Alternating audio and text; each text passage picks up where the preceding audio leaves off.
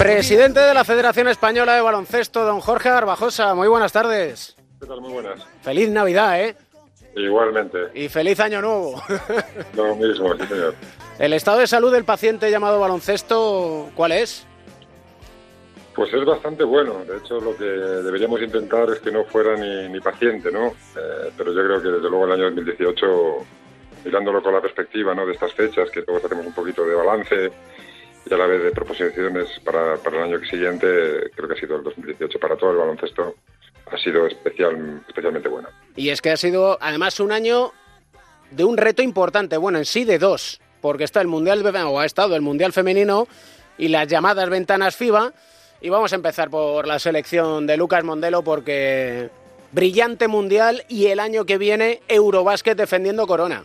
La verdad es que con este equipo, con, con el equipo de, de, de, Lucas, de Laia, de Alba, de, de Marta, etcétera, etcétera, eh, suena tópico, pero de verdad que se acaban los adjetivos. Es muy complicado eh, ya buscar cuál es la palabra que les pueda definir, porque cuando más uh, difícil parece el reto, eh, sacan todavía más de sí mismos, ¿no? Es decir, es una cosa. Este año, añadido a la presión de jugar un mundial en casa, se suma, bueno, pues una serie de, de, de infortunios durante la preparación, además en jugadoras, en cualquiera, en cualquiera siempre es una, malísima noticia, ¿no? Pero en jugadoras además como Alba Torrens, como Silvia Domínguez, como Ana Cruz, incluso como Laura Nichols durante el campeonato, eh, pues hace que todavía el reto haya sido más complicado, ¿no? Pero este equipo tiene algo que es muy especial, que cuanto más difícil es el reto, más todavía te siguen dando y, más sobre nos hacen sentir a todos. Y sobre todo también el jefe Lucas Mondelo, que no sé cómo consigue que su mensaje siga calando.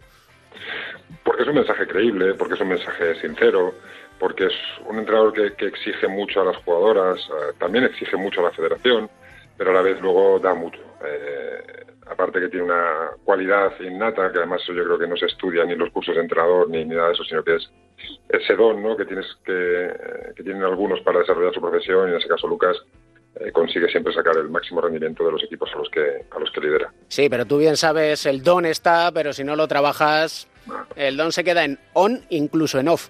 Eso está claro, nos decían, lo decía Picasso, ¿no? que la inspiración me pille trabajando, ¿no? pues en este caso se podría eh, equiparar perfectamente al trabajo de, de, de Lucas, de, de, las jugadoras y demás, porque al final el talento que lo tienen por, por arrobas, eh, como dices tú, se queda en nada si no hay esa, no solo ese trabajo, sino ese trabajo, ese compromiso, esa dedicación, esa profesionalidad que ellas, ellas y ellos llevan tan a gala.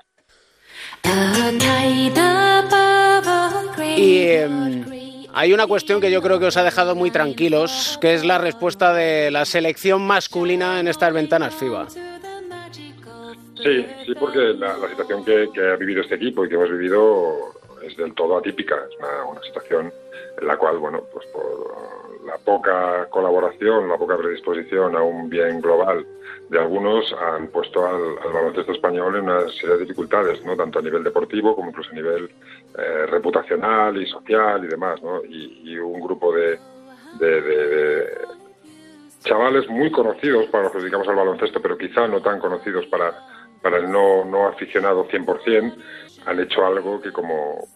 Bueno, en, durante todos los partidos de la ventana siempre lo he hecho, es darle las gracias al margen del resultado por, por su esfuerzo y por su dedicación, pero el último día, el día en Tenerife, que conseguimos la clasificación para el Mundial, fueron unas gracias enormes y sobre todo un intentar que ellos mismos, eh, que probablemente no lo sean por su humildad, pero que sean conscientes de lo que han hecho, que han conseguido, no a la Federación Española de Baloncesto, que también, sino al baloncesto español, sacarle de una de las que podría haber sido una de las mayores crisis de su historia, ¿no? que es que el baloncesto español dejara de estar representado en los próximos años en, grandes competiciones. ¿no? Y se han juntado, por supuestísimo, con, con, con, el equipo técnico, con Sergio Esterior a la cabeza, pero se han juntado una serie de jugadores eh, que han puesto al baloncesto español en un nivel, a nivel deportivo ya lo han demostrado en la cancha, pero incluso a nivel de, eh, de lo que significa el compromiso del jugador español con la selección, de lo que, de lo que significa el valor del jugador no sé si bien o mal llamado, de, de la clase media de, nuestro baloncesto, que es, eh, han demostrado que es referencia mundial también. Es que hubiera sido un colapso absoluto. Estoy pensando en uno de los grandes jugadores ahora mismo y del que hablamos todos los días, como es el esloveno Luka Doncic, y Doncic no va a estar en el Mundial 2019, no va a estar en los Juegos Olímpicos, por ende, de Tokio 2020.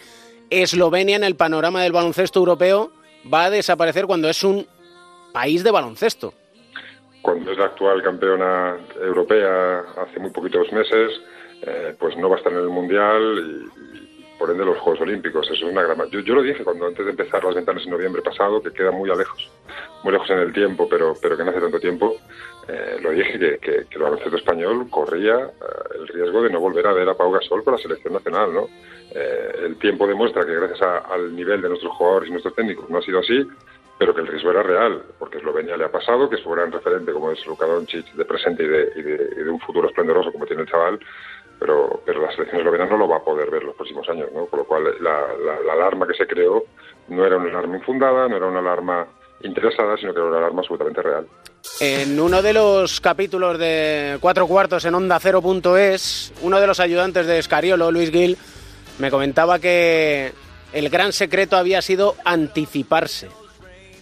Sí, eh, no sé si el gran secreto, pero sí ha sido una de las claves.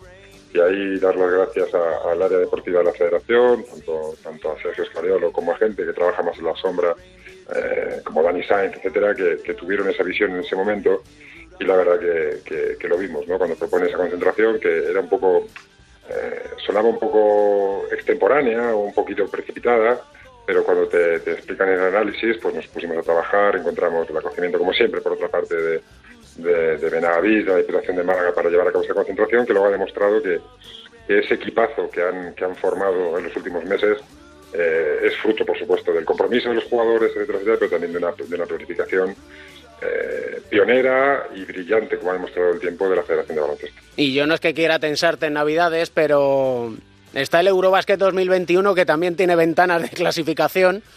¿Y cómo lo vais a anticipar a eso? Lo bueno es que el trabajo, de, trabajo previo ya está hecho. Ya hemos creado una base.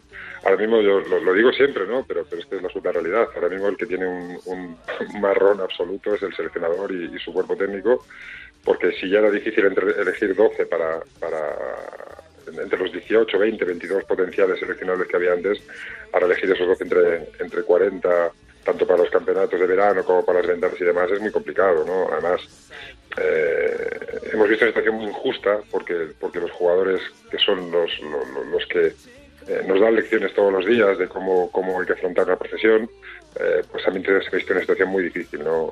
La parte buena es que por gracias a ellos, a su trabajo, eh, individualmente y a nivel global han salido, han salido muy reforzados. Y las ventanas de clasificación, por las que preguntas, pues volverá a ser lo mismo, ¿no? Buscaremos quiénes son los jugadores con la mejor predisposición, los jugadores que mejor están tanto física como mentalmente, para afrontar algo que, que quizá hasta última hora el aficionado, no sé si en su totalidad, pero algunos seguramente no, no han sido conscientes de la dificultad que, que, entrañaba este reto y de, la, y de la importancia del reto. ¿no? El ejemplo de Eslovenia, pues entiendo que por desgracia para ellos, por supuesto, pero le ha dado a los aficionados españoles la verdadera dimensión de lo que nos jugamos en este caso y lo que nos empezaremos a jugar a partir del año 2021.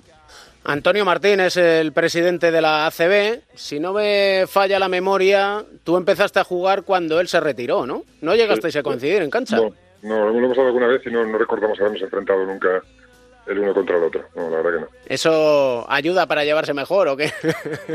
pues la verdad que eh, ayuda a todo. Eh, tengo que reconocer que también, incluso antes del nombramiento de Antonio Martín, siendo muy justos, desde que, desde que llegamos a la federación, desde que llegué yo a la federación junto con mi equipo, eh, siempre le hemos tendido una mano a la CB. Como digo siempre, eso no quiere decir que, que estemos de acuerdo en todo y que cada uno defienda los intereses que cree legítimos, pero desde luego la vía de diálogo ya con, ya con Francisco Roca ya se abrió de manera, de manera importante y, bueno, todo aquello conllevó algo vital para nuestro baloncesto, que es que se desbloqueara los ascensos y los descensos de las competiciones de la federación a, la liga a la liga profesional. ¿no? Creo que es algo que, que, ya está muy asumido, está muy asentado, pero que no podemos eh, quitarle el valor que tiene y de los cuales todos debemos sentirnos muy orgullosos. Pero luego, que la llegada primero de José Miguel Calleja, director general, y luego la llegada de Antonio Martín, pues han conllevado una relación institucional, la verdad que extraordinaria. La verdad que es una relación tanto personal como profesional muy, muy buena.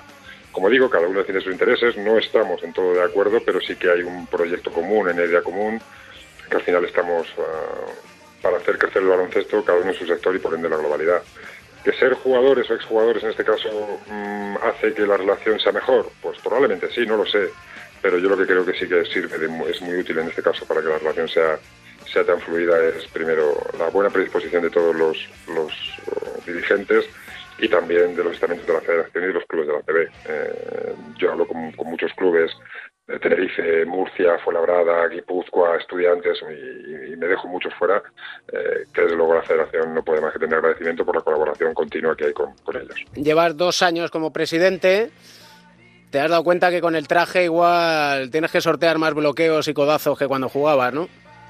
Hombre, con el traje no sé por qué con el traje sueles caer peor. La verdad que eh, cuando vas de corto siempre se te mira con más cariño que cuando te pones un traje, pero pero yo lo sabía. No no no no sabía, quizá no era consciente, mejor dicho, hasta qué punto iba a ser la dificultad de, este proyecto, de esta empresa. Eh, pero mm, sí sabía que iba a ser un que iba a conllevar un desgaste personal. Pero honestamente, lo he hecho siempre y, los hechos eh, lo demuestran. Bueno, cuando rompí un contrato con una franquicia NBA para poder jugar con mi selección, eh, sacrifiqué mucho personalmente para algo que yo creía que era, que era lo que debía hacer, ¿no? Y en este caso ha sido un ejemplo parecido. Mm, ojalá dentro de un año y medio, cuando acabe, cuando acabe estos cuatro años de legislatura, pues la gente esté contenta y, y, crean que ha merecido la pena apostar por este proyecto, ¿no? Pero yo sabía que iba a conllevar un desgaste personal, lo tengo absolutamente asumido, tanto a nivel familiar como incluso de salud, pero de verdad que, merece mucho la pena por ver que el baloncesto español cada día goza de mejor salud. El día que dejaste el baloncesto, no verte en las canchas, se me hacía raro. No te pueden imaginar lo raro que se me hace no ver a Juan Carlos Navarro, ahí a Juanqui. Sí, sí, pero a ver, Juanqui nos ha dado tanto, eh, yo se lo decía hace unos pocos días, con motivo de, la entrega del Marca Leyenda, eh, que probablemente Juan Carlos cuando empezó a jugar baloncesto no era consciente de todo lo que le iba a dar al baloncesto en la cancha. Seguro que no era consciente porque lo que le ha dado es un legado infinito. Eh, pero quizá en estos días de transición para él, aunque ya ha sentado en, en postura dirigente en su club, en su club Barcelona, eh, tampoco sea consciente lo que estoy seguro que le va a dar al baloncesto desde, desde otra posición. ¿no? Por eso eh, contar con, con, alguien como Juan Carlos y como otros muchos, ¿no? estoy seguro que Pau Gasol cuando decida retirarse, ojalá dentro de muchísimos años, es otra de esas personas que le puede dar mucho nuestro baloncesto, ¿no? porque esos jugadores, luego, ojalá dirigentes, eh, sigan aportando, porque su visión, su inteligencia, eh, creo que es una noticia positivísima para nuestro baloncesto. Como dijo en una entrevista allí en Estados Unidos, Pau, en el 2020 hay Juegos Olímpicos de Tokio, la verdad es que es un buen cierre con 14 años después de que tocáramos el cielo. Tú y yo sabemos que desde, hace, desde el 2006 prácticamente, o igual desde el 2008, ya se hablaba de cuándo se iba a retirar Juan Carlos, cuándo se iba a retirar Pau, pues han pasado 10 años y, aquí siguen Juan Carlos hasta hace cuatro días, como quien dice, y Pau aquí sigue, ¿no? Además, Pau es algo, su compromiso, su profesionalidad, su inteligencia, es algo que no tiene comparación, la verdad que no, y, para nosotros como balón, no, como federación, que también, pero como baloncesto español, que renueve cada año su compromiso con los aficionados de este país, con, con nuestro baloncesto, que cada vez que acaba un campeonato lo primero que diga es si el tiempo y las lesiones me lo permiten, quiero volver a estar. Creo que es un motivo para que todos, todos, desde los medios de comunicación, la federación, los aficionados, las empresas, se sientan muy orgullosos de que, de que alguien tan como Pau tenga esta, esta ilusión, este compromiso año tras año después de ya bueno, pues, eh, infinitos años con, con nuestro baloncesto. ¿Nos recomiendas un particular villancico para estos días? Bueno, a pesar de que no he sido nunca un gran fan de la Navidad, los últimos años lo soy mucho más porque me permite eh, pasar tiempo con, con, mi mujer, con mi familia, con mi madre. Eh, digo, que soy un fan de la Navidad eh, reciente, eh, no soy muy de villancicos, así que mejor que un villancico que poner una canción. Venga. que es una canción que la escuché, aunque es una canción más antigua, la descubrí relativamente hace poco, que es Contraspionaje, de Love of Lesbian, una colaboración extraordinaria con un pedazo de artista que es Coquemaya. Muy bien, me gusta. Muy de, muy de esta época, yo creo. Sí, sí, sí. Muchas gracias por estar un 29 de diciembre aquí en Cuatro Cuartos. Que el traje no caiga tan mal, hombre. que a ti te sienta bien, además. Siempre es un placer tanto atenderos a vosotros como, como estar a disposición de baloncesto. Muchísimas gracias, Jorge. Un abrazo fuerte. A vosotros un abrazo. También te veo a ti y son días y dones para practicar el espionaje por tu ciudad. Lakers get it up the floor in a hurry. James, hard drive. Oh, rejected. The throw just got the king. Big old block by Jared Allen. Lakers get it in. Oigo una voz que es familiar. Dice, ven a ver.